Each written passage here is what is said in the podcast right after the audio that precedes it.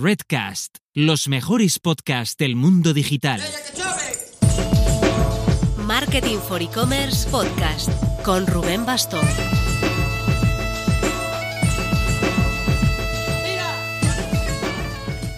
Hola marketers, bienvenidos y bienvenidas a este especial Merry Christmas and Happy Growth Year.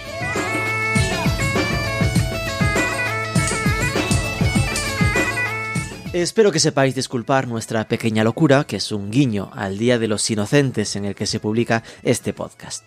Teníamos en la cabeza este combate Growth versus CRO desde que entrevistamos a Sergio Simarro en octubre, en el programa 82.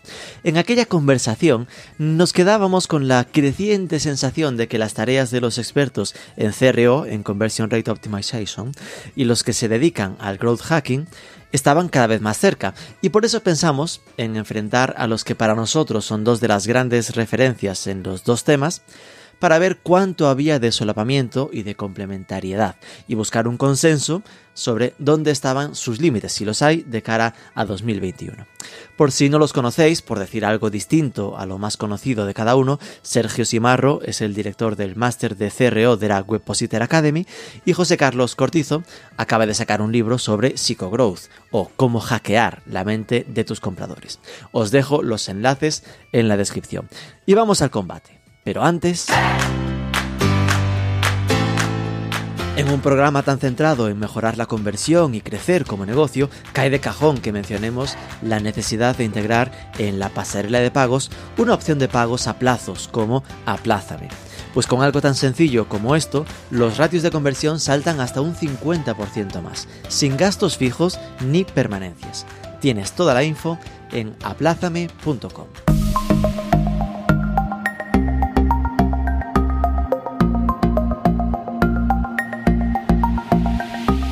buenas y bienvenidos a este combate del 28 de diciembre, el especial Growth vs Crow. Aquí estamos eh, a la derecha, nos tenemos a Sergio Simarro. Muy buenas. ¿Qué tal? Decir, los, el kilo, los kilos y tal ya me da un poco más de miedo. No te, no te preocupes, estamos, estamos ahí al límite. ¿Qué tal? Muy buenos días, buenas tardes, según la hora en que estéis escuchando. Y a mi izquierda tenemos a José Carlos Cortizo de Product Hackers. Muy buenas. Hola, muy buenas. Me gusta esa voz, Rubén. te pega mucho. Muchas gracias por este, este ratito, que tengo muchas ganas de hablar con vosotros dos de, de este tema y lo vamos a pasar muy bien. Seguro. Pues nada, la, la idea de todo esto surgió eh, cuando entrevisté a, a Sergio Simarro, que nos acompaña en esta, en esta tertulia, en este combate, eh, en el capítulo 82, por si queréis consultarlo, fue allá por octubre, y estaba centrado en principio en explicar qué era, del, qué era el CRO, ¿no? El Conversion Rate Optimization. Y es que cuanto más profundizábamos, más me recordaba lo que me estaba contando a lo que había leído unos, unos meses atrás en el libro de Luis Díaz del Dedo, compañero de Corti en Product Hackers, donde explicaba cómo, cómo era la metodología actual o actualizada de Growth Hack. Entonces, pues os lié y dije, bueno, esto entonces hay que hacer este combate de qué está pasando, eh, dónde están los límites entre el CRO y el Growth, el Growth Hacking, para tratar de discernir pues estos límites, si los hay o si, o si al final la conclusión es, no, no, es que aquí quien manda es el CRO o quien manda es el Growth, ya a ver quién gana por, por cada en este asunto. Así que para eh, empezar un poco el, el, debate o el asunto, empecemos por definir, así de primeras, pero uno delante del otro. eh, ¿Cómo definís ahora que tenéis al otro enfrente? Empezamos por Sergio. Cuéntanos qué sería para ti a día de hoy el CRO. Voy a empezar rompiendo la lucha Rubén, ¿cómo se llama este episodio? ¿Lo has dicho? Ah, es verdad, vamos a decir el título. Este episodio se llama Growth vs. Crow, el especial Merry Christmas and Happy Growth Year con José Carlos Growthizo y Sergio Simacro. Cuando se lo dije a mis compañeros casi me matan. A ver si esto resiste la, la, la censura editorial del equipo. Pero, ¿y tú has visto la, la, semántica de keywords que están metiendo en el título? O sea, solo por eso te va a posicionar. Solo por Es que quien busque Crow, Crow o Growth nos va a encontrar seguro. De hecho, podríamos haberlo hecho sobre Growth. Eso es la evolución. Estamos hablando ya de la claro, evolución. Claro, estamos, que, estamos creando un nuevo producto, un nuevo concepto que es el Growth, el Growth Hacking. Ahí está, ahí está. Bueno, pues a ver, eh, siguiendo la pregunta que, formulabas, bueno, quien no lo haya escuchado, como ha dicho Rubén, tenéis el episodio 82, amplio sobre, sobre CRE, donde se profundiza más en el tema. Pero bueno, haciendo recordatorio, para mí es es una, una, metodología basada en el método científico, donde al final lo que tratamos es mejorar la experiencia de usuario entendiendo, entendiendo lo que quiere el negocio conseguir en este caso para que ese usuario lo acabe haciendo. Es decir, normalmente si queremos, si vendemos productos, vamos a querer que compren. Si somos una empresa de servicios, vamos a querer que nos contacten, etcétera. Entonces, eh, de alguna manera es mejorar esa experiencia para hacer lo que, lo que nosotros queremos que haga. Eh, esa parte del método científico vuelve a ser algo que nos recuerda mucho a la parte de growth, así que damos la palabra a José Carlos Cortizo, Corti para los amigos, que aparte de en Product bueno, me hizo gracia porque me revisé tu LinkedIn, rollo de a ver qué cargo se pone, y cada vez que lo veo tiene un cargo nuevo. Como gratis, esto de LinkedIn tú te puedes poner lo que quieras, que es gratis, y hay la cantidad de directores generales que hay.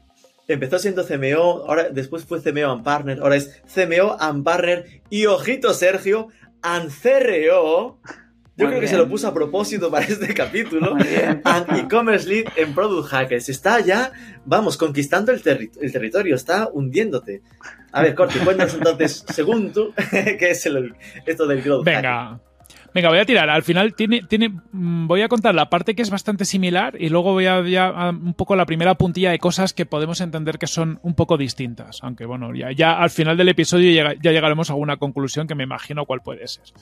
Eh, eh, al final, ¿cómo definimos nosotros? Nosotros definimos el growth como la aplicación del método científico al crecimiento de las empresas. Ya estamos, ya estamos copiando. Ya estamos, copiando. Ya estamos copiando.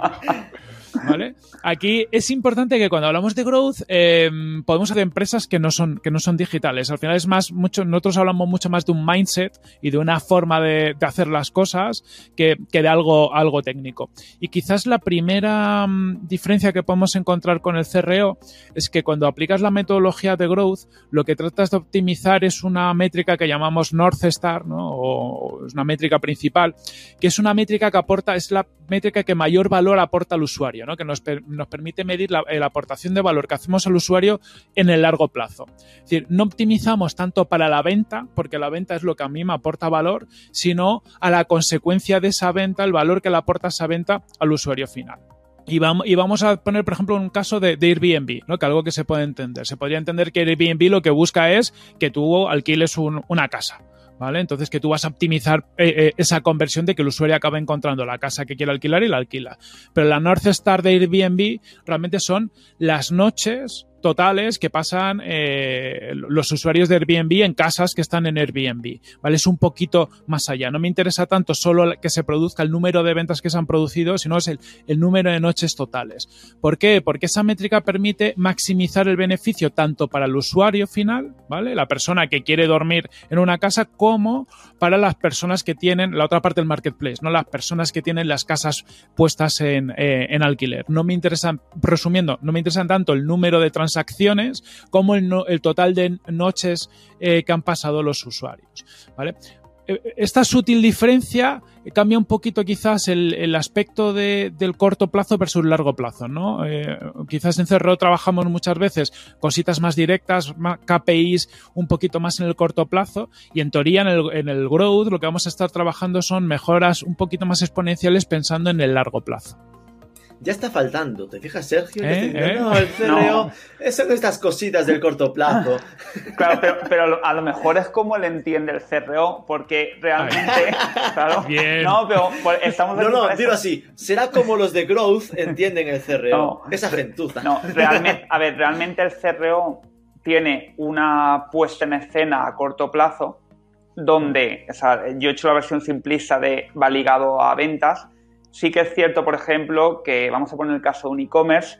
Yo cuando trabajo estrategias de mejora de conversión, no únicamente mido, digamos, que hay una mejor tasa de conversión, sino mido el impacto que tiene, pues en este caso, a la cantidad de productos que está añadiendo al carrito, es decir, si hemos conseguido tener en mayor número de productos, eh, al carrito medio, si lo estamos aumentando, eh, a tipologías que, por ejemplo, pueden mejorar la, la experiencia según el, tipo, por ejemplo, de forma de envío. Todos sabemos, no vamos a decir nombres porque Marketing for E-Commerce es muy popular, eh, donde hay empresas de, mensajería que cada vez funcionan peor. Entonces, eso te puede estar suponiendo una, una digamos, una desrecurrencia, o como se llama ese término, a, medio plazo. Entonces, por un lado sí que están esos KPIs a, a corto, digamos, o de la fase de testing, pero sí que es verdad que tenemos que mirar eh, más allá. O en el caso de formación, o sea, vamos a no únicamente a medir leads, sino luego consecuciones de matrícula, que tenemos que dejar una ventana de tiempo, pues según el tipo de cursos que estemos vendiendo, de una semana dos semanas, incluso varios meses para ver, digamos, esas mejoras, cuánto, cuánto efecto han tenido. Yo esa parte, por ejemplo, eh, yo ahí lo veo muy, muy similar. De hecho, para mí, da igual el nombre que se llama, al final es conseguir que a tu cliente le vaya mucho mejor. No mejor, mucho mejor. Porque al final eh, lo que Corti decía era como que nosotros somos más estratégicos, ¿no? Y tú ya antes habías dicho que ni siquiera siempre era ventas, ¿no? Es decir, que podía ser según el objetivo de la marca, mm. es el objetivo estratégico de la empresa, pues ese objetivo querrás optimizarlo, ¿no? Es decir, si es leads será leads, ahora pues podrías verse pues subir el ticket medio, es decir, que, que viene a ser de nuevo el equivalente a esa eh, a ese KPI North Star que, metía en la ecuación claro. Corti, ¿no? Sí que, sí que es, cierto, por ejemplo, eh, que, que, yo lo que veo realmente, por ya establece una, a lo mejor una diferencia de mi punto de vista, es que en, Growth se trabaja de alguna manera la captación de tráfico donde en CRO no la trabajamos directamente. Es decir, nosotros eh, o, en CRO sí que, digamos, tratamos de ese tráfico rentabilizarlo al máximo, pero no proponemos nuevas estrategias, eso lo pongo entre comillas, nuevas mm. estrategias de aumento de tráfico. Ahora bien, ¿vale? Yo creo que eh, las personas que nos dedicamos a esto, al ser una disciplina, o sea, tanto me da igual growth, CRO, como queramos llamarlo, mm. al ser una disciplina que realmente no hemos aprendido, sino que hemos evolucionado, es decir, todo de donde venimos hemos ido, digamos, eh, mejorando, digamos, eh, conocimientos, aptitudes, capacidades para llegar donde estamos ahora, todos de alguna manera somos, vamos a llamarle growth. ¿Por qué? Porque no nos conformamos de igual lo que hagamos. Y entiendo eh, que José, por ejemplo, o en Product Hackers han elegido un nombre muy bueno porque realmente yo creo que lo que nos ha pasado a todos, venimos de estar haciendo determinadas cosas y al final te das cuenta que trabajas una, una estrategia 360, que a mí no me gusta ese, ese término porque está muy de agencia tradicional, pero sí que damos una, una mejora de rendimiento del negocio, ¿vale? Ya sea eh, digital o tú puedes optimizarle el, omnicanal incluso. Entonces, yo diría a día de hoy, ¿El que es CRO es growth y el que es growth es CRO? Sí, siempre y cuando hay que entender que a lo mejor cuando estás muy metido en proyectos de CRO no te dedicas, no dedicas tanto de tu tiempo a generarle nuevo tráfico, cuando por ejemplo eh, José en Product Hackers hace muchas estrategias, yo sé por compañero, de automatización, de mejorar el engagement, el tráfico, desde LinkedIn, desde Facebook Ads, lo que sea, cuando yo eso cojo ese tráfico y simplemente trato de que me compren más o que me lleguen hasta el punto que yo quiero que me lleguen. Sí, eh, yo creo que eh, aquí está una de las esencias, ¿no? Por una parte, yo creo que se, nos está rindiendo el Sergio Corti, estás ahí a, la callada, ha dicho aquello de todos somos growth. me ha gustado, ¿eh? Pero la, frase es muy buena, ¿eh? Todos somos growth, eso da por unas camisetas. Ya me la apunté aquí, ya me la apunté para entrecomillarla y, Sudaderas con capucha. No vamos a discutir por eso. Pero sí que este matiz que está metiendo es muy importante, porque eh, mi percepción tradicional, si, existe lo tradicional cuando hablamos de esto, ¿no? Es que uno cuando escuchaba hablar de growth, yo mismo, antes de leerme el libro de Luis, ¿no? Lo que, lo que pensabas de growth, y yo creo que aún pasa mucho, ¿no? Es que la gente lo identifica con esos hackeos del tráfico. El conseguir explotar, aumentar el conocimiento de marca y la captación del tráfico. La gran sorpresa fue aquí que de repente el discurso se convierte en algo tan CRO. ¿no? Que de repente eh, Luis en el libro empezaba con que el trabajo todo empieza en la fidelización, en el aumento de la conversión y que cuando eso funciona, y tiene todo el sentido, ¿no? Porque al final si no, si tienes unos malos ratios de conversión, estás captando tráfico para tirarlo por el retrete pero que es cuando esto está más o menos optimizado que empiezas a captar tráfico.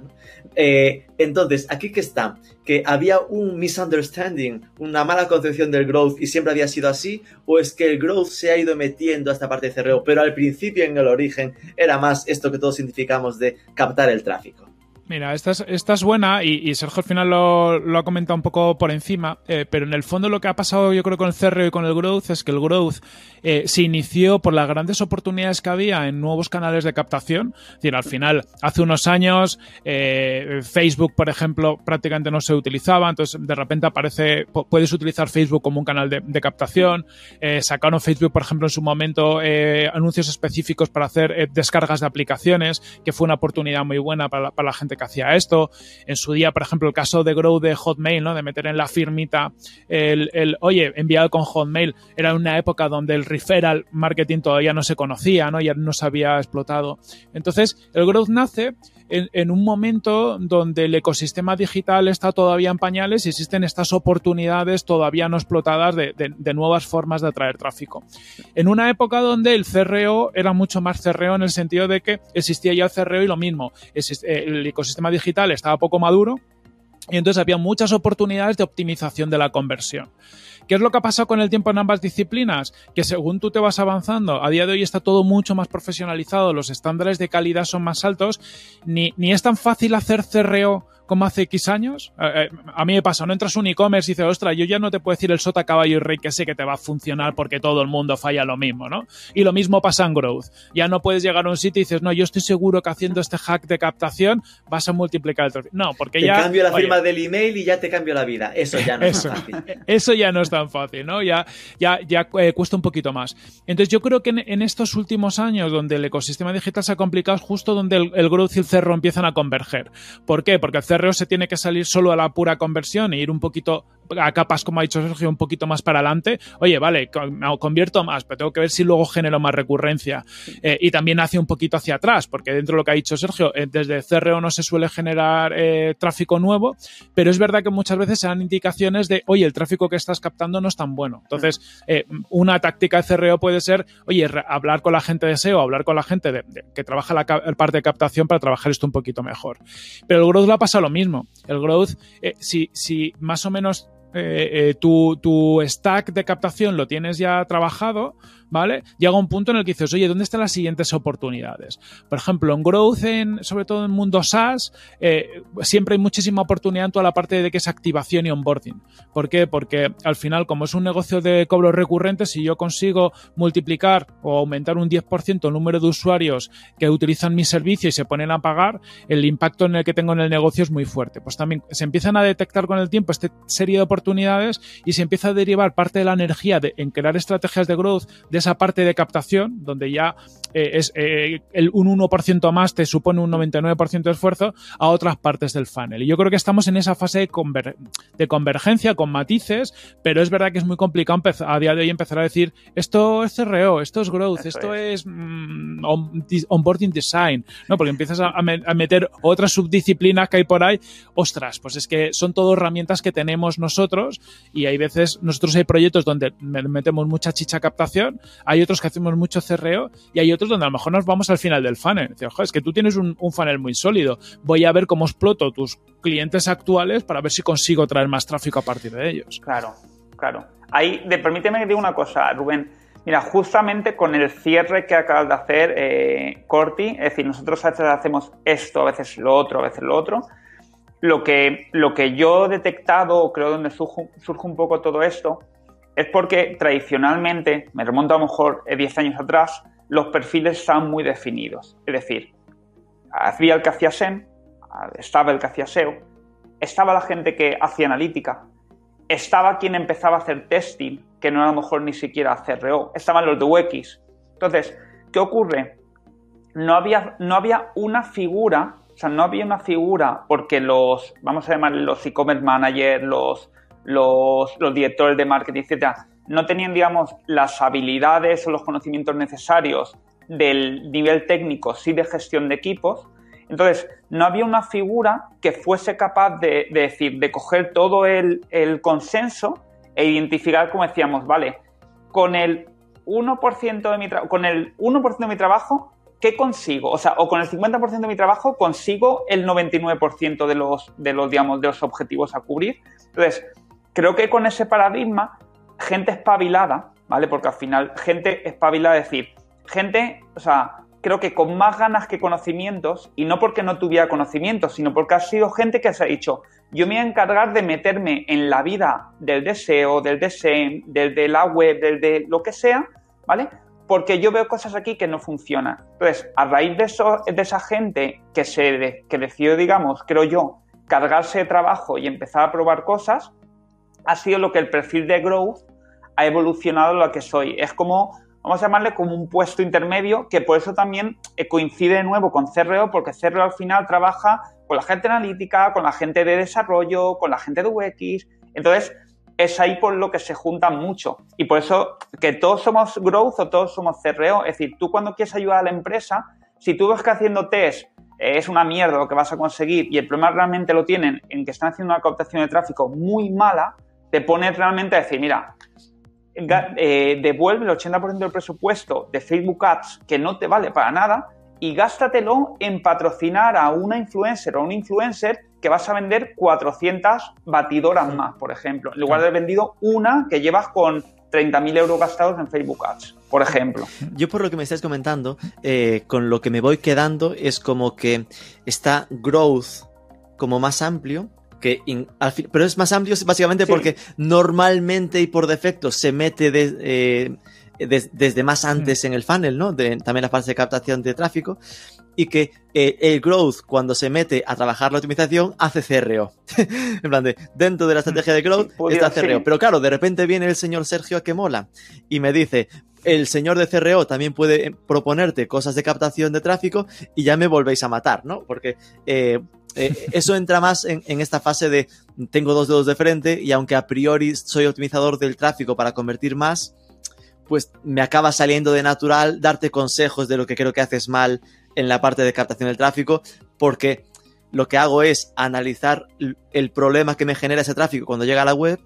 Entonces, más allá de decir, es que el tráfico es malo, digo, el tráfico es malo, así que venga, vamos a ver por qué es malo y acabas dándole recomendaciones y vuelve a ser el momento en el que todo se pega de nuevo, ¿no? En el que Crow se pega de nuevo. Y, y, esto por qué lo digo? Porque una cosa que hablaba en, aquel podcast contigo, ¿no? Era lo, del perfil. Que cada vez se notaba más que eh, buscabas para tus clientes, pues un perfil, un mini yo, ¿no? Un como tú.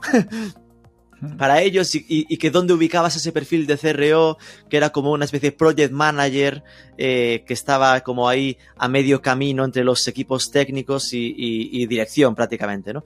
Y eso a mí me recuerda muchísimo, muchísimo al perfil de growth. Entonces, ahí al final estáis buscando lo mismo, ¿no? Es decir, ahí sí que es un tema de, de, que esa persona no puede quedarse solo en la parte de gestionar qué pasa con el tráfico, sino que tendrá que tener esa visión que tú estás comentando de también poder resolver los problemas de la calidad del tráfico generado. Ahí hay, hay temas muy interesantes, ¿vale? Eh, yo creo que ahí hay parte de todo esto y un poco de estos dilemas lo que ha hecho Sergio antes, que, que venimos de unos momentos donde los roles estaban muy definidos, ¿no? Entonces, en el mindset de la gente todavía está que CRO es la persona que se dedica solo a conversión. Entonces, entonces, ahí yo creo que es un. Por eso a día de hoy, a lo mejor el growth suena, suena tan bien, porque es como una palabra más fresca. Nosotros, de hecho, estratégicamente hemos elegido decir que hacemos growth y, por ejemplo, tampoco decimos que hacemos growth hacking, ¿no? Porque es verdad que se habla mucho de, growth hacking como hacks y como cosas así, un poco incluso Trampas. guarrerías. Hagamos y un poco de trampillas, claro. Y eso se, se queda en la, en la, mente de la gente. Eso, la gente ha, ha leído tres cositas y se queda. Entonces, al final hay un tema de moda, hay un tema de, de, venta de moto, entre, entre, ¿no? entre comillas, ¿no? de un poco de, venta de ilusión. Em, qué, bonito es ahora para Navidad, venta de ilusión. ¿eh? Eh, eh, al, final, no sé si te pasa, Sergio, pero muchas veces las empresas también nos, contratan porque es, para ellos es una forma de, pegar un. ¿no? que están buscando un crecimiento, ¿no? Están buscando salirse de lo que hacen en su día a día. que eso en su día, por ejemplo, Andrew Chen decía que el, que el, que el VP of Growth es el nuevo CMO, ¿no? Es decir, em, necesitamos cambiar un poco la forma de hacer las cosas. El, un director de marketing para mi gusto, tiene que hacer muchas cosas del día a día. Es decir, a día de hoy las estrategias de marketing son tan complejas que ya solo una persona orquestando lo, lo, necesario que tienes que hacer en marketing para sobrevivir ya, ya está ahí. Y necesitas un nuevo rol, que es un CRO, una persona de growth, que sí que lleva a lo mejor el crecimiento más en vena, ¿no? Que diga, oye, vamos a salirnos del día a día. O sea, ya está el director de marketing para hacer PR, para hacer comunicación, para hacer todas las cosas que yo necesito hacer para sobrevivir, pero si quiero crecer mucho más, necesito este perfil.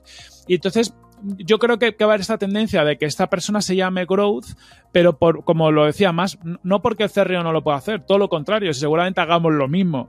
Pero es verdad que a lo mejor es, en una organización encaja mejor esta figura de growth por novedad y también porque todo el mundo en la compañía entiende lo del growth. Lo bueno que tiene el growth es que es la traducción de crecimiento. Entonces, al final dice, no, vamos a meter un perfil de growth en la compañía. Ah, pues, pues guay, mételo. O sea, porque te estás, estás comprando.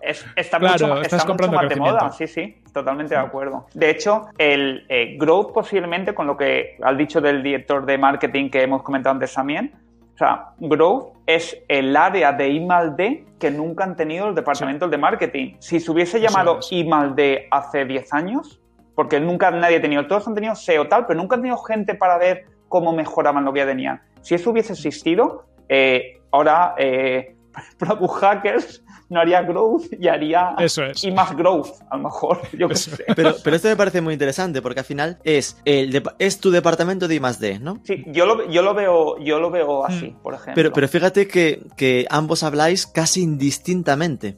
De, de, growth o de CRO, ¿no? Pero porque, porque los dos, porque realmente, o sea, creo yo, ¿eh? O sea, realmente los dos nos preocupamos por generarle volumen al volumen o negocio a la empresa que nos contrata más allá de la coletilla que le quieras vender. De hecho, es lo que decía, Growth es ahora mucho más, más de moda y han elegido un nombre buenísimo. Con lo cual, esto lo que nos deja claro es que en el 2021 Sergio Simarro será el, el responsable de Growth.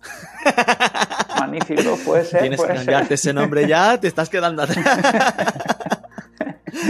No, porque fíjate, fíjate, marketing digital, la palabra digital hace años era obsoleta, hmm. era online y de nuevo ha vuelto. Entonces, esto es como las sombreras, siempre vuelven. Tú ya te quedas con el Crow para cuando pase de moda el growth y vuelvan al cerreo, ¿no?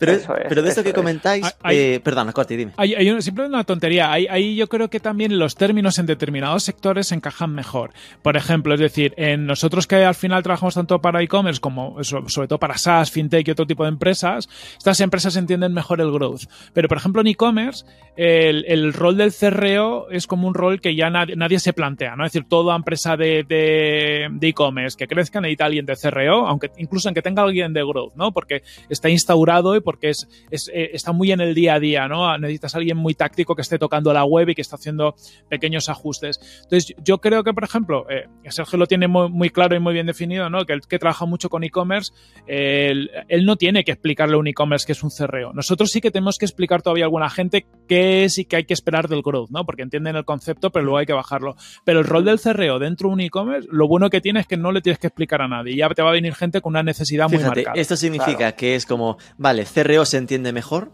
porque al final es, te voy a optimizar la conversión desde que entre la gente de, de los mismos ganarles más, ¿no? Sería un poco una forma muy sencilla de explicarlo. En cambio, growth suena mejor como, wow, voy a crecer. Y después es, pero esto, tell me more, ¿no? En plan de, ¿y esto cómo se hace? ¿Con quién vas a hablar al final? ¿No? ¿Cómo vamos a hacerlo? Por, por entenderlo, eh, ¿cómo, ¿cómo colocáis, ¿no? Es decir, en ese perfil, ese organigrama de empresa, ¿dónde se coloca esa persona de growth? Cuéntame, Corti. nosotros, yo, yo, tengo aquí una visión un poco que, estamos lejos de ella, pero para, para mí el, la persona el gerente, de pues encima del growth. Eh, eh, voy por ahí, voy por ahí. ¿eh? En, muchas empresas, lo ves mucho, en muchas startups americanas, el, el, rol de growth ya es algo estratégico. Es decir, no, no, no, se habla de growth como un departamento dentro de una compañía, sino que al final growth es todo el mundo. Y tiene mucha lógica porque al final lo que estás haciendo es tomar tomar decisiones en base al método científico, tratando de ser lo más objetivo posible y no decir esto se hace porque lo dice el CEO, sino se hace porque hemos, hemos visto esto, esta problemática, hemos generado una serie de hipótesis, hemos hecho un experimento y funciona. Y ese experimento lo puedes hacer a nivel de a cualquier nivel, lo puedes hacer para los precios, para lanzar nuevos productos, para cualquier cosa hablábamos no, no, hace mucho con Vanessa Tejada, que, mm, que, que, trabaja en Latam Airlines, que es un puestazo, ¿no? O al final un, perfil muy alto, y ella ha, integrado en, en, Latam cultura experimental. Esa cultura experimental les ha permitido que cuando lanzan una nueva funcionalidad o un nuevo subproducto, cosas incluso muy pequeñitas, en lugar de dedicarse a hacerlo durante no sé cuántos años, meter un equipo de muchas personas, claro, pues una gran aerolínea, cualquier cosita que haga tiene mucho impacto, pues en lugar de hacer estos grandes castillos ellos para luego ver que una funcionalidad no funciona o que nadie la quiere o que no, no se usa, pues lo que empiezan a hacer es hacer pequeños experimentos. Oye, vamos a valorar si la gente, por decir una locura, si la gente estaría dispuesta a pagar más por elegir eh, si se sienta al lado de alguien famoso que vaya en el avión. Que sé. O sea, sopla es que se me ocurrió como cualquier otra. Pues en lugar de hacer el producto final, pues simplemente a lo mejor te creas un botoncito, ¿vale? Y dices, oye, ¿estarías dispuesta a pagar más? Y mides las interacciones en ese botón. Lo mismo, es una simplificación, seguramente hubiera que hacer algo más. Pero es que eso ha ido, va calando en organizaciones como LATAM y cada vez más la toma de decisión que hacen va por esa parte experimental. Tengo una idea, no voy a gastar millones en ejecutarla, lo que voy a hacer es crear un pequeño experimento, ver resultados y luego ya decidiré si, si profundizo. Es que eso lo puedes hacer a todos los estratos de la compañía. Yo creo que las compañías que más van a crecer los próximos años son los que adopten este mindset, ¿no? que, que se eh, planteen todas este tipo de cosas, porque venimos de un mindset muy, muy de yo soy el CEO, se hace lo que yo digo. ¿vale? Y que es muy difícil de cambiar. A todos nos pasa. Yo, yo, a día de hoy me doy cuenta muchas veces que tengo sesgos, ¿no? Esto yo lo he visto que ha funcionado 50.000 veces, tiene que funcionar. Ah, pues pruébalo, porque es que luego resulta que es que la 51 no funciona. ¿Por qué? Porque los hábitos de los consumidores cambian muy rápido, porque, porque es que lo que funcionaba hace cinco años ahora no funciona porque el ecosistema digital ha cambiado, ¿vale? Lo vemos, por ejemplo, en los checkouts, cuando se habla, ¿no? De mejor un paso o tres pasos. Pues bueno, es que en su día yo me acuerdo que empezaron a funcionar mejor los de un paso, pero muy seguramente porque era una época donde, donde la gente tenía desconocimiento y no sabía cuántos campos tenías que meter. A día de hoy todo el mundo se ha enfrentado a un checkout, pues seguramente el que sean en más pasos, pero bien estructurados, no tenga tanto impacto negativo para el, para el usuario, porque ya ha hecho 200, no le tienes que explicar cuál es el concepto del checkout. Estamos viviendo cambios tan fuertes que tenemos que estar replantándonos continuamente cualquier decisión que hayamos tomado en el pasado. Y eso es un poquito lo que hay detrás de Y se lo pregunto a Sergio porque constato que aquí el growth no nos ha respondido a la pregunta. No nos ha dicho dónde ubica al... Desde el CEO, del CEO para abajo. el segundo, ¿no? la mano derecha del CEO. y en el caso de CRO, eh, Sergio. ¿Dónde se colocaría? Eh, CRO o Growth. No, yo, iba, yo a decirte el Growth, por ejemplo. ya me dices tú dónde se coloca el del Growth. no, no, a ver, CRO es una, CRO es una disciplina de, marketing digital, como es SEO, como es SEO, entonces tiene, tiene su puestecito ahí, ¿vale? ¿Qué ocurre? Que por suerte tiene, tiene acciones que pueden tener mucho impacto, pueden ser aplicadas a otras áreas. Por eso yo, yo al final, yo lo que, yo lo que propongo en este caso, a mí el miedo que me da del growth, ¿vale? Vamos a ver, es cuando se mete en el día a día porque al final eres uno más de la empresa. Entonces, para mí ese área growth y más de, o sea, tiene que estar como al ladito de la empresa. Es decir, tiene que tener total apoyo de dirección, es decir, ya sea de, arriba, de un, de un, CX, lo que sea, ¿vale? Del, perfil que sea, pero sí que es verdad que es un área que tiene que estar eh, un poco al lado. ¿Por qué? Porque al final entras sino en una dinámica de procesos actuales, de vicios actuales, que no te dan eh, mucho para ir mucho más allá. Justo antes de, empezar, estamos hablando José y yo precisamente de, eso, de cómo a veces nos es, a nosotros ya a nivel empresa, nos es muy complicado ver cosas en nosotros mismos de nuestra empresa porque estamos en el día a día, cuando en otras empresas la vemos claramente. ¿Por qué? Porque vamos allí, nos cuentan dos cosas y dices, espérate, que te hacer una tercera pregunta. Y la tercera pregunta confirma lo que tienes en la cabeza. Entonces, y nosotros mismos no nos lo hacemos. Entonces, yo creo que hay ese, ese el mantener cierta, digamos, independencia del proceso es lo que hace que, que, estemos vivos. Si ya entras en el, en el día a día, al final eres uno más que vas vestido como te dice la empresa, con la mentalidad que marca la empresa y por supuesto con las obligaciones que te requiere la empresa, porque siempre hay unos objetivos a cubrir que tú como tengas eso en mente vas a estar más centrado en cómo hago para crecer lo que ya tengo por el camino donde voy, en lugar de pensar otras formas, que también es parte de, ese growth, entiendo. Entonces, esto que me dices es interesante porque eh, remarcas, ¿no? Que, ok, CRO está más instalado, en plan de, ya existe en los organigramas, pues, un perfil CRO que estará, pues, dentro del equipo de marketing digital, mm, sentado en la misma mesa que los de UX, pero no dentro del equipo de UX y que toca un poco eh, eh, con el látigo a los de SEO, a los de a tal, ¿no? En plan, tiene ese perfilado. No, pero, pero es que el de CRO, es que el de CRO no debería pegar con el látigo. O sea, es que el problema está, el problema, el, claro, el problema está que no es que se quieran pegar látigos, es que hay gente que tiene más empuje, que se encuentra en un puesto, llámese el que sea, que es el que tiene que pegar con el látigo de más porque diciendo, me estás jodiendo mi trabajo, básicamente. O, o si tú hicieras tu trabajo mejor, el del resto nos iría mucho mejor a todos. Entonces, yo creo que el problema viene por ahí, porque no son capaces, o sea, yo veo mucha diferencia entre lo que son puestos especialistas, es decir, SEO, SEM, eh, CRO, UX, etcétera, ¿vale?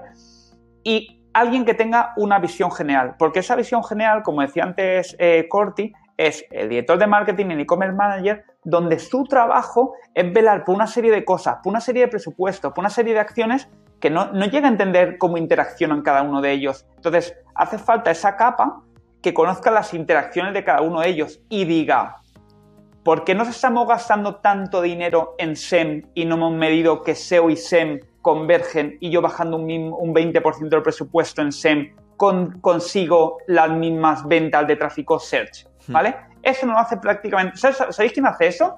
Los SEOs.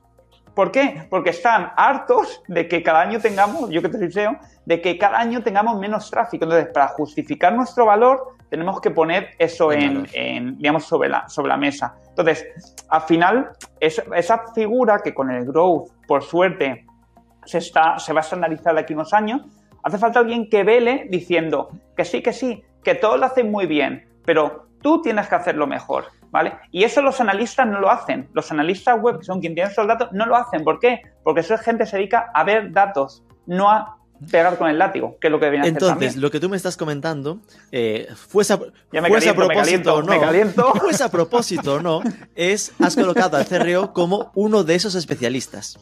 Me has dicho, están los especialistas en SEO, en UX y el especialista en CRO. Esto está acotando mucho CRO, ¿vale? Eh, porque, porque ahí lo que me estás diciendo es que cuando el CRO de repente te suelta esa idea de cambia la inversión de Facebook a un influencer, eso lo está diciendo extralimitándose. Lo está diciendo igual que el del SEO puede detectar que está generándose demasiado tráfico eh, amplio que no le genera negocio y lo cuenta en plan de igual deberíamos perfilar la estrategia para que la orientación de las keywords sea más a negocio y no tan genérica. ¿No? ¿Y, y sabes eso para qué sirve? Para que esa persona que tiene esa visión, vamos a llamarle más amplia que otros que están ahí como los burricos con este puesto, en lugar de ser SEO, en lugar de ser CRO, después de unos años sea manager, ¿vale? Que no nos olvidemos, es que hoy en día el perfil senior tiene tres años de experiencia. Soy senior no sé qué, lo siento mucho. Pero... O sea, no sabes hacerlo, no sabes con un canuto. Pero tal y como me lo estás comentando, sería cuando ese CRO espabilado pase a, manager, le llamarán growth manager. Pues, pues, o, pues puede, puede, puede ser, o, puede ser eh, marketing manager, o puede ser, depende si se mete más en, un trabajo de crecimiento o I o en un trabajo más de, de día a día. pero, pero, pero yo creo que hay perfiles que tienen hoy en día, si los aprovechan, tienen los recursos, que es el conocimiento que les da la empresa, los recursos para crecer si quieren crecer. Si no, va a ser toda tu vida un especialista y no pasa nada, mm. puede ser un especialista muy bueno, pero no olvidemos que cuanto más subes, más ganas. O sea, eso es así. Pero bueno, eh, esto ya me, ya me sirve para ir acotando, ¿no? En plan de que a priori veríamos como CRO eso que está más centrado en esta parte más eh, de mejora de la conversión, como hablamos al principio, y que esa visión más amplia, más de que no solo se quede en la mejora de conversión, sino tal, pues ya es otra cosa. Ya es un manager que tendría que dar un paso más eh, y que se, ya no de, ya no debería llamársele CRO. Ojo, de lo que dice Corti, me apunto una cosa, que él decía, growth es estrategia, eh, debería ser algo que haga todo el mundo en la empresa. Entonces, aquí hay una cosa que podría pasar igual y enlazamos con lo que hablamos en su momento de que es como el I D. Muchos dicen que el I D es un departamento que no debería existir porque debería ser una forma de trabajo que debería estar incorporada a cada uno de los equipos. ¿Es, ¿Es entonces el growth una metodología o un perfil destinado a morir, porque lo que tendrías es que tener el marketing manager, en esencia, ser growth manager, pero que ya no se llamará así porque será marketing manager. Corti. Respóndele, Corti, métele caña que está, se ha venido arriba, Rubén. Se ha venido, métele caña y buena. Está, está a tope. Eh, mira, yo te diría, em, para mí el growth tiene que estar en toda la compañía a nivel de mindset. Es que es lo que ha dicho Sergio antes. Eh, siempre va a haber limitaciones dentro de una compañía a nivel de ejecución para, para estar haciendo growth, porque la compañía siempre tiene objetivos a corto, ¿no? Es decir, cada departamento, lo quieras o no, no viene el Black Friday en un e-commerce y tú tienes que centrarte en que las haga la campaña Black Friday lo mejor posible y no puedes, seguramente no puedes estar planteando hacer un experimento para ver si consigues, una vez pase todo esto, multiplicar la facturación por, por N, ¿no? Que es un poco lo que se haría desde el growth. Entonces, para mí hay dos cosas. Hay, eh, como ha dicho Sergio, te un, un, un, equipo de growth muy centrado en, en, dar saltos de crecimiento fuertes, ¿no? Que estén buscando los, los, eh, los espacios, las betas de valor donde poder escarbar, ¿vale? Nosotros, por ejemplo, en Product Hackers, eh, lo que nos pasa es que muchas veces nos contratan para hacer eso de forma externa, por lo que ha dicho Sergio, porque bastante tiene cada uno. A nosotros nos pasa en nuestra propia casa, se lo decía antes a Sergio, digo, o sea, nosotros ayudamos a los demás. Internamente, pues tenemos también el, el, que poner orden porque, porque cuesta, estamos más centrados en aportar valor al cliente que esto, ¿no? Entonces, funcionamos, nosotros lo definimos como un cohete que se acopla a tu empresa y te empuja. ¿Por qué? Porque no nos tenemos que meter en la política de la empresa, ¿vale? De hecho, intentamos escabuirnos, ¿no? Trabajamos con muchos medios, por ejemplo, que son muy grandes y acabamos nos intentan llevar como a su, a su burocracia interna y nosotros tratamos de escaparnos, porque si vamos a su burocracia interna vamos a hacer lo mismo que ellos. Es decir, vamos a aportar muy poco valor. Aportamos valor cuando podemos eh, trabajar con ideas que pueden chocar hasta con su modelo de negocio, porque lo que estamos tratando de visionar es que puedes, cómo puedes crecer tú de aquí a unos meses o unos años, no cómo puedes crecer mañana, que mañana vas a seguir creciendo pues como estás haciendo hoy, con una mejora incremental. Eso tiene que ser así y, y aunque la cultura de growth acaba estando en toda la empresa, pues eh, habrá alguna oportunidad como de crecimiento más fuerte que no puedas hacer internamente. Las, las empresas según crecen tienen una burocracia, o sea, tienen solo mantener tu crecimiento actual, ¿no? Soy una empresa, facturo 100 kilos, pues solo, solo para conseguir facturar otros 100 kilos el año que viene, yo ya tengo un montón de cosas que tengo que hacer, tengo una mochila que tengo que llevar, ¿vale? Entonces, eso no te lo quita nadie y eso es un poco el, día de la empresa. Si quieres llegar a 200 millones, pues lo que tienes que es buscar eh, con estrategias de growth cómo llegar a eso y acelerar ese, ese crecimiento yo creo que muy seguramente en unos años haya mucho más este mindset. El mindset de growth también significa a veces tener que dejar parte de tu mochila para, para ganar otras cosas, ¿no? Em, empezar a estar más abiertos a dejar cosas de lado y hacer foco en donde más tenemos que crecer, pero siempre va a haber oportunidades para que equipos especialistas puedan hacer esta parte, como, como bien decía Sergio, como de I más D, ¿no? De, de, visionar un poquito más allá del día a día. Para eso, uno, tienes que tener objetivos que no están en el día a día, eh, y dos, eh, al final tienes que tener recursos y, mente, ¿no? Es que te dejen espacio para jugar. Si no te van a dejar espacio para equivocarte, tampoco lo vas a conseguir. Y eso es muy importante un equipo de growth, que te la puedas pegar haces experimentos controlados pues como en CRO con un porcentaje del tráfico para que si te la pegas no se note mucho, pero si no puedes fallar nunca vas a encontrar un salto cualitativo. Yo me dices esto y con lo que me quedaría, ¿no? Uniendo a lo que me dice Sergio sería, vale, entonces lo que tendría que tener la empresa es un marketing manager con el mindset del growth, ¿no? Con esa filosofía de él tener interiorizado que hay que medirlo todo, que al final es el mismo mindset que el CRO, ¿no? Medirlo todo, mejora continua, bla, bla. Y eh, un growth manager externo. ¿No? Es decir, que alguien que no tenga esa mochila, esa cultura eh, arrastrada de empresa y que desde fuera pueda decirles un poco lo que, lo que se le esté perdiendo.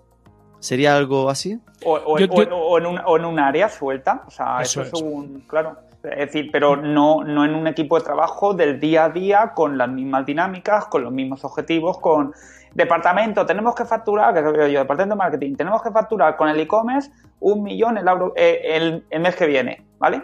El equipo de growth no está ahí, no está en esa reunión. ¿Por qué? Porque ellos tendrán ya sus, eh, digamos, sus millones puestos por otro lado. Hmm. Ahí hay, una cosa interesante y es, eh, a mí me mola mucho ver cómo funciona Amazon, eh, porque más allá de, muchas cosas que le podemos eh, quejarnos y tal, tiene una cultura de growth y de experimentación muy fuerte, ¿vale? Y en ellos, en Amazon, a lo mejor existen equipos que se llaman de growth, pero realmente su, su crecimiento no suele venir porque hay un equipo impulsando estas ideas, sino porque permiten que cualquier persona de la empresa tenga una idea loca.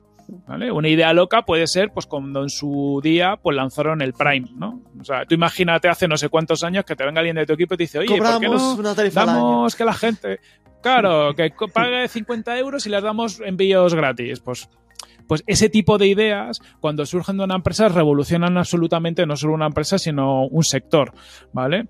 Eh, eh, yo me estoy leyendo aparte un libro, un libro justo sobre que hablan de esto, ¿no? Lo, analizan un poco todo, todas las cartas que, que, escribe Jeff Bezos todos los años con, con los resúmenes de lo que ha pasado y te van contando cosas y ves un poco cómo él tiene esta cultura experimental. Básicamente le dice a la gente, uno, experimenta siempre que puedas, toma decisiones rápido, si una decisión es reversible, tómala sin, sin preguntar, tú tira, ¿vale? Y dos, cuando las decisiones son irreversibles, pues eh, prepara un plan y lo vemos, pero siempre van a apostar por hacer este tipo de pruebas. De hecho, eh, muchas de las cosas que ha hecho Amazon se han tirado a la basura, pero han sacado aprendizajes que les han permitido construir nuevos productos que han multiplicado su facturación. Y eso es a lo que voy con el mindset, ¿no? De eh, puedes tener un, growth externo, puedes tener, como dice Sergio, también un growth que lo tengas como un equipo independiente. Pero lo que es ideal es, además de eso, tener un mindset donde puedas, eh, cualquier persona de tu equipo puede llegar a proponer una nueva línea de negocio o, plantearse por qué no cobramos un plan de fidelización al año eh, que ahora ya no sería una idea loca, ¿no? Porque ya lo está haciendo mucha gente, ¿no? Pero, pero este tipo de ideas. os, digo cómo se consigue ese mindset muy fácil. Cuéntanos. Pagándolo. Yo trabajo con una multinacional, sí, sí, tengo una multinacional que tenía una política de pagos por, o sea, por ideas implementadas y que ah, Vale, vale, pagándose al equipo, vale. al equipo. Entonces, pero, una, pero, estoy hablando de, de a lo mejor, eh, iba, iba, en grupos de trabajo, estoy hablando de memoria, ¿eh? A lo mejor eh, 5 o 10 mil euros por idea implementada, ¿eh? Repartida entre tres o cuatro personas. No estamos hablando de 100 euros, un bonus, no, no. Y, Claro, pero eso se llevaba, digamos, de forma paralela. Es decir, había un equipo que es el que se encargaba de recoger todo, priorizarlo y en base a métricas de negocio decía, esto vamos a probarlo, ¿vale? Con growth, es decir, lo pruebo, tal. Lo implementaban y si eso tiraba para adelante y veían que tenía cierto retorno y se quedaba, y el comité aprobaba que eso se quedaba en la empresa, tenían ese bonus. ¿Cuándo no, se, ¿Cuándo no se sacan esas cosas adelante? Cuando hay 80.000 ideas y entran en el flujo de, en el, flujo de el backlog de tareas para hacer. Porque donde tienes 80.000 cosas para hacer, más 50 ideas locas, que como son locas, van a prioridad menos 80.000. O sea, entonces es ahí donde, al final, yo lo que veo es que todo esto funciona. O sea, cuando tienes como una cajita que está, eh, no está en el día a día, que es la que es capaz de, sacar todo esto, ya sea equipo interno, ya sea eh, product hackers, ya sea, llámese, eh, lo que sea. ¿Por qué, ¿Por qué a product hackers les hacen caso? Porque les pagan. Si no les pagasen, si no les costase, si, se trabajase gratis, no haría ni caso, prioridad menos 10.000. Pero como todos los meses les tienen que pagar, dicen, no, vamos, a hacer caso, que para algo pagamos. claro.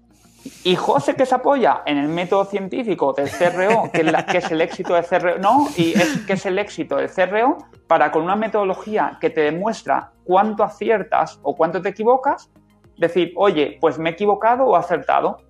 Y si te equivocas no pasa nada, porque tú lo sabes. Lo jodido es cuando te equivocas y tú ni siquiera eres consciente de ello. Entonces, José se puede equivocar, o sea, José, yo, cualquiera, nos podemos equivocar tres veces. Ya te digo yo que cuatro seguidas no nos equivocamos. Es muy complicado hoy en día. Cuando lo haces a voleo, te estás equivocando, pero como nadie se da cuenta, no, seguimos creciendo. No, no, realmente estarías, estás decreciendo, pero estás creciendo porque estás invirtiendo más en tráfico, porque ha llegado Black Friday, pero a lo mejor estás haciendo menos ventas de las que hubieras tenido si hubieras aplicado todos estos cambios. No es un crecimiento. esa metodología no asegura es eso. Incremental, sino que mm, mm, habrías crecido igual si no ves, si estuvieses quieto, igual crecías más. Por, por, por, ejemplo, por ejemplo, llegan, llegan Navidades, ¿vale? llegan Navidades. Vas a, vas a adelgazar, lo mismo no comiendo turrón que hinchándote y haciendo deporte. Tú eliges lo que quieres hacer. Entonces, Exacto. Entonces, eh, vale, con lo que dice Corti, eh, significa que sí que podría haber un equipo de growth interno. Vale, no sería el director de marketing porque ya tiene su mochila y sus líos, pero el de marketing puede tener ahí un un responsable de growth que ese sí que sería el que estaría con el látigo en algún momento para que para activar a los equipos a, necesitar cosas que le, que le, aplicasen. Uno de ellos de los equipos a los que le pediría cosas sería el de CRO para que revisase historias.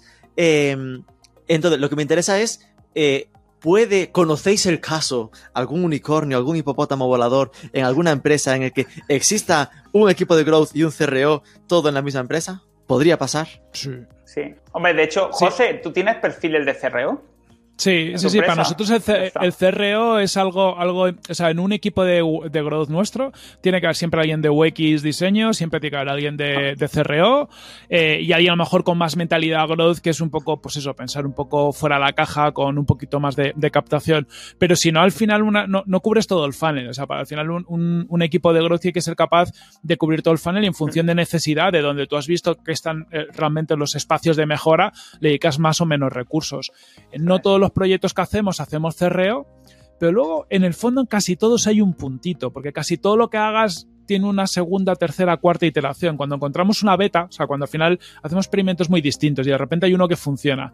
Y entonces ahí empezamos a hacer como un poco de profundizar, ¿no? ¿Hasta cuánto podemos? Y ahí siempre entra algo de cerreo porque siempre hay algún tema o de, copies o de, o, sea, de, algo que nos permite aumentar la conversión de ese experimento. Vale, y en Product Hackers lo hay, pero eh, entraría en la recomendación, ¿vosotros habéis implementado alguna vez eh, lo de contratar equipo para clientes vuestros o cosas de ese estilo? ¿Cómo que contratar equipo? Implementar, un, equipo, de growth que sea suyo, ¿no? Es decir, de, vale, vamos a estar aquí seis meses con vosotros y la idea es a posteriori ficharos un responsable de growth con, y montarle ese equipo. Si dentro de ese equipo el de CRO entraría, es decir, en, vuestra cabeza, ¿no? Si me monto un equipo de growth, en ese equipo de growth estaría el de CRO dentro del equipo, o tendría, el equipo de growth sería el flipado de las ideas eh, out of the box, pero tiraría del de CRO general de la empresa, digamos para mí tiene que estar en el equipo. Lo que no sé es si tiene que estar full time, part time. Ahí va, a depender mucho, ¿no? Muy probablemente en un e-commerce vas a tener una persona de CRO que parte del tiempo va, a estar dedicada a tareas de optimización estándares, ¿no? Entonces ahí, ahí entraría un poco el, Bueno, a lo mejor para la parte de growth también te puedes apoyar en ese perfil o tener uno independiente. Ok, ¿y esto es una flipada nuestra de que estamos eh, muy eh, pensando en la teoría? ¿O, ¿O realmente en vuestro día a día os habéis encontrado con clientes? Que, no entendía muy bien esa diferencia o, tenía esas dudas entre los dos conceptos. Sergio, ¿tú te encontraste con alguien así o, fuimos los primeros eh, en decírtelo? Sí, porque, sí, porque no, porque real, realmente eh, la gente lo que decía eh, Corti antes, o sea, la gente escucha o lee growth hacking, ¿vale? Y según lo que leas o lo que hayas leído, lo antiguo que sea, parece como que da miedo, ¿no? Como que vamos a piratear las cuentas tarjeta de crédito y cobrarle dos veces, cosas de ese tipo. eso sí que sería un buen hack, ¿ves? que de cada pago cobres dos veces, ostras, eso cambia la vida. Bueno, Red Seal lo que hace es que cada pago no te cobra, o sea que es... Son los momentos de, ninguna importancia como el Black Friday. entonces, a ver, yo creo que al final es eh, lo que comentaba antes también, es cuestión de, evolución de, de ese perfil. Es decir, a día de hoy entiende mucho más CRO que Growth, sin embargo, ya se van a plantear que incorporan. ¿Qué ocurre? Que también yo a lo mejor eh, la, visión que tengo. Un perfil de growth, si nos ceñimos a, un growth completo, es decir, como comentaba Corti, de que cubre todo el funnel, o sea, tiene que tener, o sea, un dominio de, conocimiento, como una experiencia, o sea, que a día de hoy yo creo que eh, hay gente que crece muy rápido, pero crecen menos de los que crecían antes porcentualmente, ¿vale? Es decir, el tener hoy acceso a tantísima información hace que la gente se disperse mucho. Entonces, hace años había gente que se quedaba al ELA y había gente que crecía muy rápido. Hoy porcentualmente creo que crecen muchos muy rápido, que eso no tiene con toda formación que demás, pero la gente se dispersa mucho más también. Entonces, porcentualmente crecen. Entonces, ¿qué ocurre? De alguna manera, que, esos perfiles, o sea, los perfiles, digamos, de muy ligados a negocio, o sea, escasean muchísimo. O sea, y, y José seguramente te lo podrá decir, lo que les cuesta encontrar gente, o sea, gente que sea igual que los que ya tienen. O sea, porque cuando contratas quieres por lo menos igualar el nivel que ya tiene. Ya ni siquiera te planteas, voy a mejorarnos con que el igual es suficiente. Entonces, ¿qué ocurre? Que CRO al final entra alguien, cerreo o SEM, lo que sea, entra alguien, te toca un poquito, se centra en su cosita, ¿vale? Si realmente es una persona muy dedicada a lo suyo, y esa parte por lo menos se la mejora. Pero una empresa que se plantee buscar a alguien eh, con esa experiencia, si es bueno, o sea, no todas las empresas a día de hoy se pueden, lo pueden permitir, como hace años no todas las empresas se podían permitir tener un SEO in-house, un CRO in-house, etc. Antes decía, y los perfiles, los bancos, los bancos están empezando a montar en los últimos dos años equipos de CRO internos. O sea, en los últimos dos años. Antes no tenían. ¿Vale? Entonces, eh, yo he hecho formaciones para, para, equipos de CRO en entidades bancarias para hacerles crecer el equipo porque tenían una persona que habían conseguido y demás. Growth, pues posiblemente en cinco años estemos hablando de que haya equipos asentados in-house dentro de las empresas y seguramente tendremos esta charla y estaremos hablando de otra cosa. ¿Cuál es la diferencia entre, qué sé? Pues no lo sé porque no sé lo que va a ver. Lo importante yo creo que es que al final lo que nos, tanto José, con lo, lo que lo conozco su trayectoria, eh, como yo en este caso, que por eso hablo de nosotros que estamos aquí, ¿no? Lo, lo, que, lo, que, lo que vemos es necesidades que tienen las empresas y llámese el nombre que sea, tratamos de, de, adaptarnos. Y al final es una relación de confianza. A nosotros nos contratan, creo que porque sepamos más o menos. Nos contratan porque confían en lo que les proponemos y les hacemos que eso les funcione. Y eso hoy se llama CRO, se llama Growth, y de aquí a cinco años vete a saber cómo se llama. Entonces, yo creo que es un, como, a lo mejor como lectura que doy un poco de, de esto, diferencias, que me da igual que nos parezcamos más o menos. José es buena gente y me cae, bien, ¿no? Y creo que, y creo que curran muy bien si no, no habrían conseguido en tan poco tiempo lo que están consiguiendo. Pero al final es un tema de entender al cliente lo que le hace falta y tú con tus conocimientos saber dónde le puedes ayudar. Y donde no le dices, yo no te ayudo, pero tengo el teléfono de uno que sí que lo sabe hacer. no, con esto me quedo lo que dices de que seguramente a día de hoy sea mucho aunque no es fácil ninguno de los dos, ¿no? Pero que es más fácil encontrar o formar a un especialista en CRO porque es como más acotado. Vas a centrarte en estas historias. En cambio, Growth es mucho más amplio y exige un exige más experiencia, en plan, haberte equivocado, haber pasado por más historias y más experiencia de negocio que a día de hoy sea más difícil de encontrar, ¿no? Que seguramente es lo que ha dicho Sergio, ¿no? Eh, eh, Growth está ahora donde estaba el CRO hace cinco años, ¿no? Que había, pues hace cinco años muy pocos perfiles que tuvieran la experiencia, como ha dicho Sergio, ¿no? De, de, de, de, ver un poquito más allá de lo suyo y juntar un poquito qué se está haciendo en SEO, con analítica, con UX y tal, y empezar a, a dar soluciones un poquito más, más integradas y a rebuscar más allá de lo técnico. Pues el Growth es como el siguiente paso. Pues eh, si, si CRO cubre un poco toda la parte, un, un, como la parte central del funnel un poquito más, pues ahora estamos todavía ampliando más. Pues bueno, esos perfiles, po, po, poquitos hay, ¿no? Al final, para mí Sergio es un, es un growth. O sea, me refiero porque pues, todos, seguramente... Todos somos growth. todos somos growth. A lo ancho, ¿no? Poca gente con la experiencia que tiene Sergio de, de, de, hacer crecer negocios, que al final es lo que importa, ¿no? Que digas, o sea, lo, yo estoy muy de acuerdo con lo que ha dicho Sergio. La gente nos contrata simplemente para hacerles crecer y si, y si nos llamamos perriflautis, pues, pues, perriflautis, pues, pues, si les demostramos que somos manager. capaces de crecer, pues es, es lo que se llevaría. Pero que al final es eso, necesitas gente con una visión transversal, que entienda de, de negocio y que, y que, oye, pues a lo mejor no es el especialista en SEO, pero, pero sabes perfectamente decir, oye, aquí está pasando algo raro, eh, hay que meterle chicha. Pero vamos, yo, yo para mí ya te digo, Sergio, Sergio, definición de un growth manager, perfil que buscamos muchas veces, pues alguien como Sergio, lo que pasa que es, es que son unicornios dentro del, del, sector, ¿no? Y gente que, nosotros intentamos buscar gente que sea un poco emprendedora, que haya tenido algún proyecto. ¿Por qué? Porque, porque cuando siempre has trabajado por cuenta ajena es, es muy complicado que hayas visto determinadas partes de, de, los negocios como para que se te ocurran cosas que tienen más que ver con el modelo de negocio, con determinados tipos de optimizaciones. Hay un poquito de ese perfil que es importante. Sí. Un, ejemplo de, esta madurez a lo mejor de uno u otro que estamos diciendo es la formación que hay actualmente. O sea, en España, por ejemplo, ya hay varios másteres de CRO que se han asentado en los últimos años, que eso hablamos la otra vez de, por ejemplo, yo tengo, uno, soy director de uno, sin, sin embargo, eh, ahora que justamente este mes he visto dos nuevos, o sea, están ya empezando a progresar los cursos de growth. ¿Vale? O growth hacking, vamos a llamarle. Pero todavía, yo por lo menos a lo mejor me equivoco, ¿eh? No hay ningún máster, eh, digamos, de 200 claro. horas de, de, growth, cuando, por ejemplo, debería haberlo. Ahí a lo mejor es una oportunidad, ¿vale?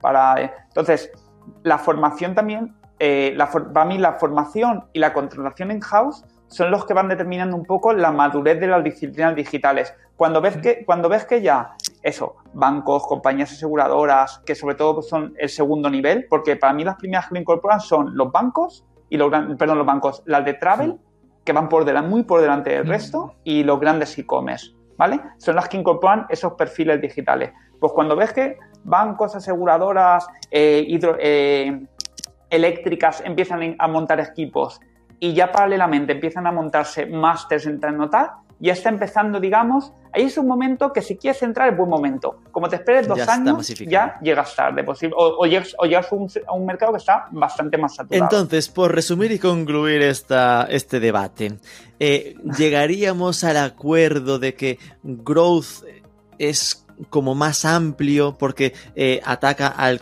al funnel completo y dentro del growth podríamos interpretar que hay una de las facetas que es el, el CRO porque es el que se centra desde que la persona llega a la web y de, con, de esta maximizar su beneficio? Sí, en, en, sí, en, en origen. Para que conste en acta, Corti también asiente con la cabeza. Sí, sí, sí, sí, yo estoy de acuerdo, pero con los matices de, que, de, que, realmente al final, si me dijeran lo contrario, o sea, al final me, me un poquito más, pero tampoco del todo por lo que ha dicho Sergio, ¿no? Porque el CRO en los últimos años ha evolucionado también a ser algo bastante más, más transversal y, y preocupándose más que de la conversión de, de los ingresos ¿no? Entonces, yo creo que estamos en ese punto que, lo podemos llamar como, como queramos. sí que me gusta Acabamos de crear una nueva, eh, un nuevo término para el 2021, el Growth Manager. Después, después del, ¿cómo se llama? El closer de ventas. De alto nivel, de alto valor, de alto valor. Perdón si alguno que sea buena gente. Seguro que los hay. a ver los hilos. Eso dice. Eh, oye, yo, yo, yo voy a hacer una, una, pregunta aquí en abierto. No sé si vosotros la sabéis, si no, que a mí me la responda. ¿Qué, ¿Qué, ha habido? O sea, ¿qué formación ha habido que de repente es un perfil que yo no había oído en la vida y de repente LinkedIn está lleno? Es decir, porque hay otras cosas que dices, bueno, pues hay muchos cursos de esto. No, yo no he visto ningún curso de closer de ventas de alto valor y de repente he visto decenas de personas con ese puesto. Entonces, tengo curiosidad por saber. No, pero lo hay, lo hay, lo hay. Yo lo estuve investigando en su día y hay, hay un curso de un par de tíos, es que no, no me acuerdo cómo se llaman. De Cristian y... Eso es, ah, y, pues, viene todo los, Los conozco, los conozco que me caen bien, que son de aquí, sí, porque son, los he conocido más aquí en Venido. O sea, son, ellos son buena gente, por ejemplo. No sé qué, qué bueno, ellos como, los otros no, pero ellos. No, porque, porque los otros no los conozco. Yo no puedo hablar de alguien que no conozco. Pero ellos me los conocí en un congreso y me, me cayeron bien. Vienen de esa escuela. Ah. Todo, la, pero seguramente hay dos o tres niveles. Seguro que alguno desde que hayan dado clase ha montado otro curso o ha hecho algo porque hay mucho ruido. Pues mirad, por ejemplo, si esto es así, qué gran caso de éxito de growth de, de, de, cómo de un curso han conseguido crear una profesión que hasta que antes no se veía. O sea, es un claro ejemplo de growth. Y oye, yo conozco ya empresas que están eh, trabajando con gente así. ¿eh? Aún, no sé resultados, ¿vale? Pero, pero sí que, en plan, uno que, por ejemplo, desde forma, de formación, pues claro, al final, mira, encaja bastante con el perfil. En plan, son tickets medios de más de mil euros, este rollo, pues le, encaja para ese tipo de, historias, ¿no? Para cerrar eh, deals, ¿no? Al final es un. Es una externalización de la función comercial cuando tienes un ticket que te encaje por ahí, ¿no? Es simplemente que. ¿Y, sabe, y, sabéis, y, y sabéis cómo se hace, cómo se llama el perfil de closer de ventas que hace testing. Miedo me das. Crow, crow, Crowser de venta. Algo tenía Crowser de venta. nos la ha colado, nos la ha colado Corti. Sí, sí, sí, sí, nos ha enganchado bien. No, a mí no, hubiera caído y era obvio. Estaba cinco minutos preparando esta broma. Nos ha traído por ahí. No, no, o sea, esto, esto será eh, nada, que decía para, para, finalizar que estamos en el último programa de, de, del podcast del año. Así que nada, si hacíais un poco vuestra carta a los Reyes Magos de cara 2021, sea para el sector, sea para vuestras empresas, para vosotros a nivel personal, ¿qué le pedís a este año que se nos viene encima? Empiezo por Corti, venga. Venga, ¿qué, le pedimos? Oye, pues, pues mucho growth. mucho growth, hombre, habla bien. Eh, mucho growth, mucho growth al final, para, nosotros 2020 ha sido un, buen año, en parte un poco por, quizás también por la, tendencia de mercado, ¿no? Es decir, también es verdad que cuando vamos a hablar de, oye, hacemos growth, hacemos crecer, suena bien, luego hay que, hay que demostrar, ¿no? Pero suena bien. Pues yo espero que 2021 consolidemos eh, todo esto. Creo que va a ser un año de, de extremado crecimiento en digital. O sea, 2020 lo ha sido. La, la, pandemia mm, ha venido muy mal para, para muchos sectores, pero el digital eh, ha venido bien en el fondo. Y es que creo que ya 2021 es el, año de quitarse las, rasgarse la vestidura, ¿no? Todo va a ir a digital, eh, lo estamos viendo en, muchas cosas, muchas tendencias. El, lo del remoto, trabajo en remoto también ha venido para quedarse y eso cambia un poco la forma de trabajo. Y va a ser para mí el año de la gran digitalización. O sea, eh, eh, todos los presupuestos van a ir a hacer cosas en canales digitales, eso va a implicar nuevas necesidades, ¿no? Lo que decíamos, trabajar desde casa implica que necesitemos nuevos servicios, nuevas herramientas, y eso abre muchas oportunidades. Incluso en temas que se han visto afectados como restauración, está habiendo como mucho experimento de cómo digitalizar nuevas opciones de delivery. Entonces, para mí es un año como de, coctelera, de que han pasado muchas cosas y tiene que explotar. Ahora hay que saber aprovecharlo, surfear la ola y que no pase nada más malo que, que, fastidie todo esto. Ok, bonita lista. ¿En, tu caso, Sergio? Pues yo, salud. Lo que pido es, salud porque pudiendo la gente ir a trabajar, eh, y teniendo salud, posiblemente estemos todos más felices y estando más felices se compra más. Mm y si se compra más se mueve la economía. Entonces, yo creo que parte un, un poco de ahí. Coincido en lo que ha dicho lo que ha dicho Corti. Yo creo que este año que viene va a ser un año de, de puede ser de explosión o yo con que fuera asentamiento yo me daría por, por, satisfecho. Es decir, que no haya un retroceso en temas como el, el teletrabajo, el interés por, por, crear cosas nuevas, por probar cosas nuevas, porque al final es lo que hace que las empresas, las empresas crezcan. Es decir, no estamos en, en un momento donde haciendo lo mismo que hace tres, tres años, ¿eh? no digo cinco, tres años vaya a seguir creciendo, con lo cual hay que, hay que apostar por esa innovación. Entonces, para mí lo principal es que, que tengamos que haya salud, es decir, que la gente pueda volver al trabajo con normalidad, que el que quiera volver a la oficina, que vuelva a la oficina, y el que quiera teletrabajar, que se teletrabaja, llevo 14 años muy bien y no lo cambio por nada, que se quede en, en, en su casa y a partir de ahí eh, cada uno buscamos nuestras oportunidades para seguir surfeando, como decía, como decía Corti. Bueno, pues perfecto. Cerramos aquí entonces. José Carlos Cortizo, muchísimas gracias. Sergio Simarro, muchísimas gracias. Y que el 2021 eh, nos traiga mucho, mucho growth. growth, eso Hola, es. Y muchas gracias, gracias.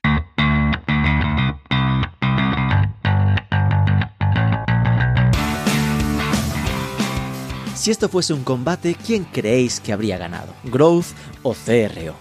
A mí me ha servido para aclarar los límites. Me quedo con que Growth se ha ido metiendo en temas de CRO, pero que el Conversion Rate Optimization es algo acotado y que Growth se mete en eso y hace más cosas, que es como más amplio.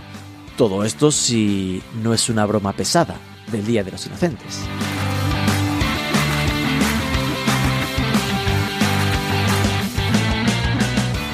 Si has llegado hasta aquí, déjanos un cariño en forma de comentario o like en ebooks, compártelo y comentemos el asunto en redes, sobre todo suscríbete que es gratis y nos escuchamos el próximo lunes. Feliz entrada en 2021.